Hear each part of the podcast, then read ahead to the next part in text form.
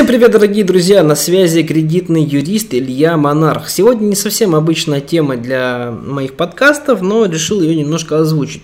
Итак, тема подкаста «Как можно заработать на кредитах?» Да-да, друзья, на кредитах некоторые люди действительно умудряются достаточно неплохо зарабатывать. И все эти случаи я вам сегодня опишу. В целом вам нужно понимать, что кредиты, кредиты как инструмент финансовый, это очень благотворная вещь. Потому что изначально кредиты были придуманы да, для стимуляции экономики в целом.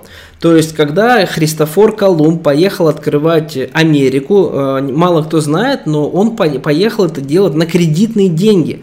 Именно с тех пор у нас вообще появилось понятие кредит, э, кредит и заемщик, потому что Христофор Колумб по многим источникам историческим является как раз первым заемщиком, да, грубо говоря. То есть его финансировала, а, не помню точно, по-моему, королева Великобритании, может быть, я путаюсь, но, в общем, какая-то из королев финансировала Христофора Колумба, чтобы он имел возможность открывать новые земли и, соответственно, искать новые ресурсы, которые есть на этих новых э, землях. Так вот, сам по себе кредит, конечно, в целом очень сильно, вот вообще этот инструмент, он поспособствовал тому, что мы сейчас сейчас с вами живем вот в этой современной цивилизации, потому что многие бизнесы э, начали развиваться только благодаря тому, что получили кредит. Компания Apple, например, в свое время брала очень крупный кредит на свое развитие. Ну и теперь мы с вами, в общем-то, получаем то, что получаем, да, достаточно хорошие агрегаты, айфоны, айпады, которыми многие пользуются, действительно агрегаты хорошие. Поэтому в целом к кредитам не нужно относиться негативно. Но, к сожалению, э, в Российской Федерации институт кредита слишком слабый, потому что у нас слабая экономика и слишком сильно перегружен рынок кредитования. Вот, и это все привело к тому, что у нас кредиты стали больше какой-то такой, знаете, рабской кабалой для людей, чем каким-то инструментом для экономического развития. Но все же есть ситуации, когда на кредитах можно зарабатывать. Итак, первая ситуация. Вы например, уже владеете какой-то недвижимостью, у вас есть какие-то накопления, но этих накоплений особо ни на что не достаточно. Ну, то есть не купить ни квартиру, ни землю, ничего. Но у вас есть сумма, которая составляет одну третью, а лучше две трети от стоимости какого-нибудь э, жилья. Причем мы с вами рассматриваем долевое строительство, то есть когда мы с вами берем а, квартиру еще на этапе котлована, да, называют, когда еще ее не построили, а вы очень сильно экономите на стоимости покупки жилья такого. То есть мы с вами обладаем, например, хорошей суммой денег, но нам не хватает на полную стоимость квартиры. Мы ищем хороший долевой проект. Мы смотрим, есть ли вокруг этих домов вообще инфраструктура. И смотрим проект по инфраструктуре. Это любой риэлтор, риэлтор вам хороший предоставит. Я в свое время так покупал одну квартиру. То есть мы смотрим э, этап э, строительства котлован, то есть когда квартира еще только в проекте, мы смотрим проект территории. Но, ребята, имейте в виду, что любая инвестиция это риск, в том числе и в нашем, в моем описываемом примере. Но это примеры из практики, здесь действительно люди хорошо зарабатывают.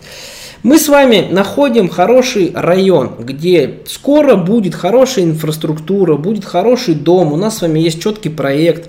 И мы понимаем, что когда инфраструктура вокруг этого дома наладится, появятся школы, сады, дворы, магазины, кинотеатры, то здесь стоимость жилья станет сильно выше. И плюс мы с вами еще и берем жилье на котловане, то есть мы еще с вами берем на этапе планирования строительства. Мы на всем этом, конечно же, экономим.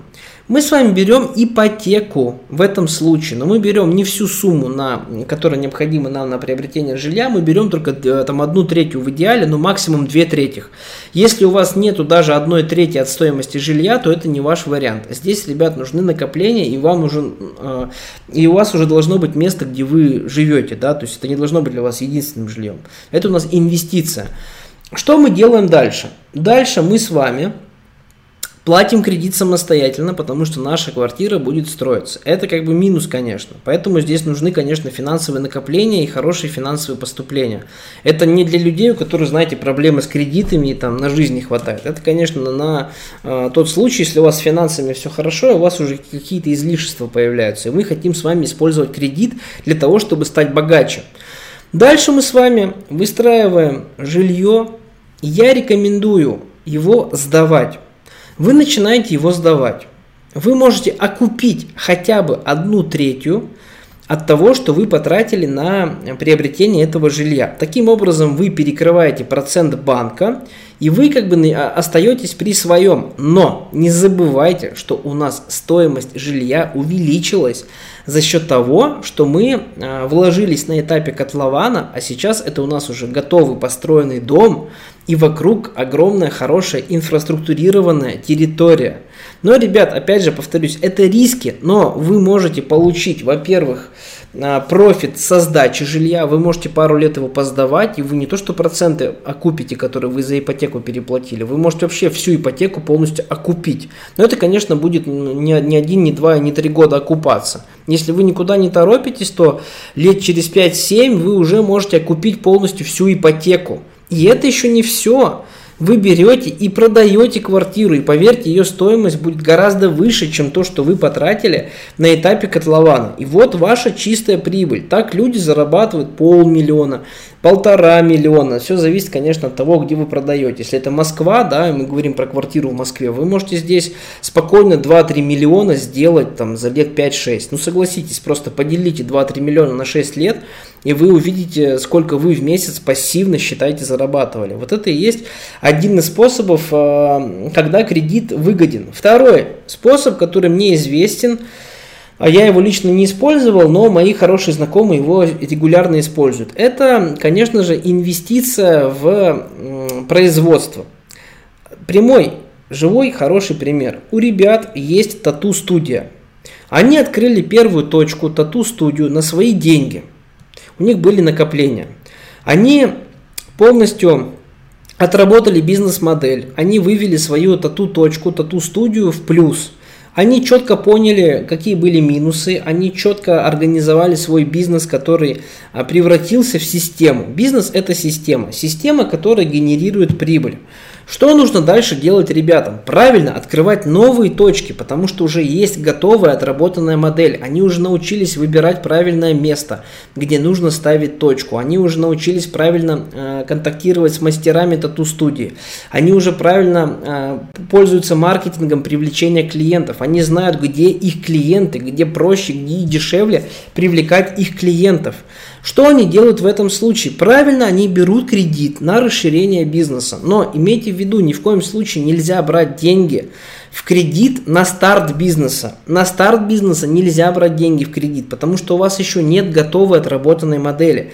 Сначала нужно накопить свои открыть первую точку, чтобы вы ничем вы не занимались, отработать бизнес-модель, сделать систему, которая будет приносить прибыль. И только после этого вы можете уже брать кредит на расширение бизнеса, потому что вы точно знаете, что у вас отработанная бизнес-модель, и она не прогорит, потому что вы сами ее наладили.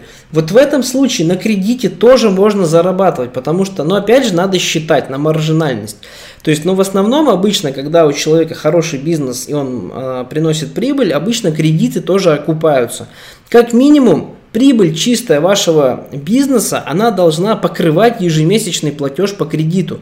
То есть, например, в нашем с вами примере, вторая точка тату-студии у ребят, она должна покрывать ежемесячный платеж по кредиту. Тогда получается, что тату-студия сама за себя платит. Она сама за себя выплатила кредит. Все, дальше мы с вами, у нас остается вторая точка за счет кредита, и мы с вами вытаскиваем прибыль.